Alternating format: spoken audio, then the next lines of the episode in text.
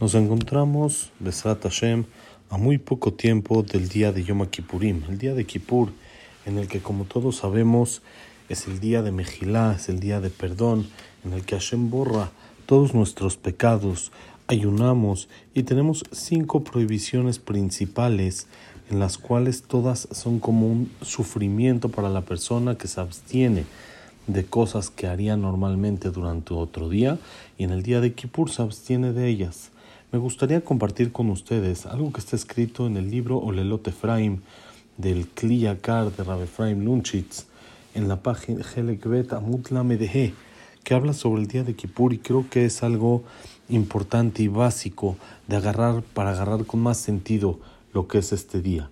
Él trae lo que está escrito en la Gemara famosa de que está escrito en el Pasuk Betisha Jodesh Merev Aderev Tishvetu Shabbatechem, del noveno día del mes, de noche a noche, van a ayunar.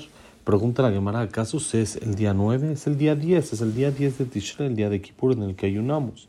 Si nos dice la Gemara, nos viene a enseñar que el que come en el día 9 se considera como que se ayunó y, como que se ayunó el día 9 y el día 10. Toda persona que comió por, para aguantar el ayuno, para cumplir con esta mitzvah, le considera la Torah como que se ayunó dos días, el día 9 y el día 10 de Tishrei. Explica algo muy interesante aquí. Dice el Jajam, ¿acaso a Kadosh Baruj le gusta que suframos? ¿Acaso Hashem quiere que no disfrutemos del mundo? Nosotros sabemos que no es así. Todo lo contrario. Es más, está escrito que el Nazir por privarse del vino se llama Joté, se llama pecador, porque se privó de algo que Hashem nos permitió y se apartó de los placeres que están permitidos. Entonces, ¿cómo es aquí que Hashem nos pide que en el día de Kippur, Beinitemet Nafshotechem, nos hagamos sufrir por medio de no comer, no tomar, más otros cuatro prohibiciones más que hay de este día? ¿Cuál es el sentido a esto? Entonces él explica que Akadosh Baruj no quiere, no le interesa en sí el ayuno. Es más, está escrito en la Torá, ¿acaso necesito sus ayunos? ¿Acaso necesito sus sacrificios, sus korbanot? ¿Qué más me dan a mí? Dice Hashem.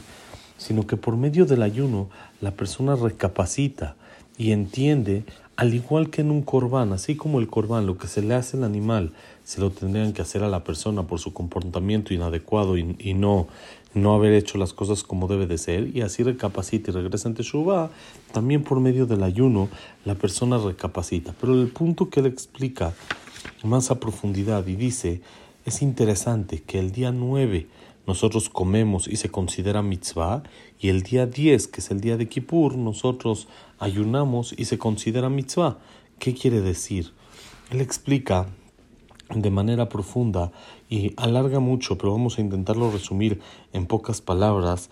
Él dice que en realidad el afligimiento, el sufrimiento que tiene la persona no es por la falta de comida, sino lo que se aflige es más. La Torah le llamó al día 9 en el que hay mitzvah de comer también vinitem. Se van a hacer sufrir, van a dejar de comer y a eso es donde hay mitzvah de comer.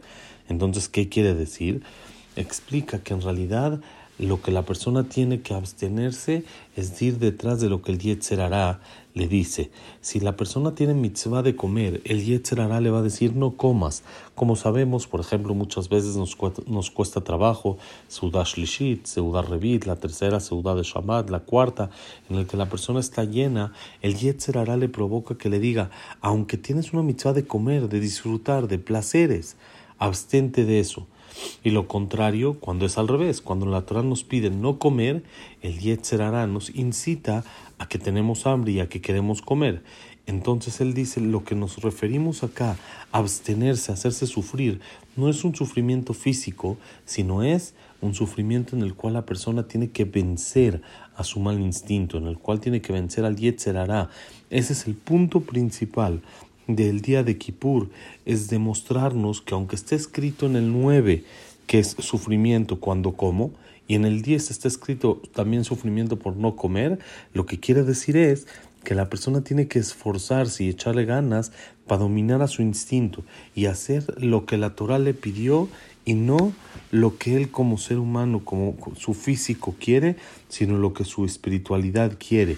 Así como Hashem no quiere el corbán sin sentido. Si la persona es un corbán y no se arrepiente de sus errores y no cambia, no sirve de nada.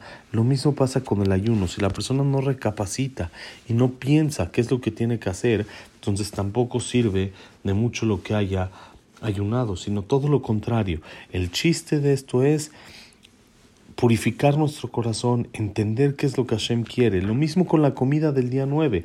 Aunque hay mitzvah de comer el día 9, tenemos que hacerlo por mitzvah, no nada más por comer, sino meterle un poco más de sentido a todos los actos que hacemos, esforzarnos más en ellos y darle un poco más de corazón y sentido a lo que hacemos, darle más profundidad a nuestros actos y no hacer las cosas por hacerlas. Y dice, ese es un principio muy importante en el que tenemos todos que recapacitar para el día este de Kippur, en el que cada quien tiene que buscar un cambio, hay que saber que siempre el Yetzer hará va a estar buscando lo que tenemos que hacer, que hagamos lo contrario.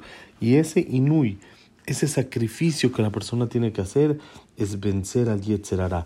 Es igual que la tefila, el rezo, un rezo. Si la persona no le mete corazón, sino simplemente lo hace, como se dice, mitzvata nashim nada más por costumbre o como automático, se considera, la Gemara lo considera como un cuerpo que no tiene alma. Un rezo sin intención es como un cuerpo que no tiene alma. Por lo tanto, lo mismo es con los korbanot, lo mismo es con el ayuno, lo mismo es con la comida de víspera de Kippur. El, el chiste de todo esto es que le inyectemos más alma a nuestros actos. No los hagamos nada más en automático, sino que entendamos cuál es la profundidad de esto, que tenemos que vencer a nuestro Yetzer Tenemos que hacer lo que Hashem nos pide, tanto en lo que es fácil para el cuerpo como en lo que es difícil para el cuerpo, la persona tiene que esforzarse y hacerlo. Y este es de Jud, de que la persona se esfuerza y es como si sacrificó a sí mismo en el día de Kippur, como si fuera un corbán por medio del ayuno, abstenerse de comer y de tomar, se considera como un ayuno, este es el Zahut y el mérito que nos va a llevar a que Hashem nos firme en el libro de la larga vida con mucha veraja. Pero acuérdense siempre, hay que buscar un punto en el cual cambiar, que lo principal sea cómo vencemos a nuestro Yetzerara. Que tengamos todos Gumar Hatimatová, Ktivatová, y estemos siempre en alegría si Hashem nos selle en el libro de la larga vida. Amén. Ve amén.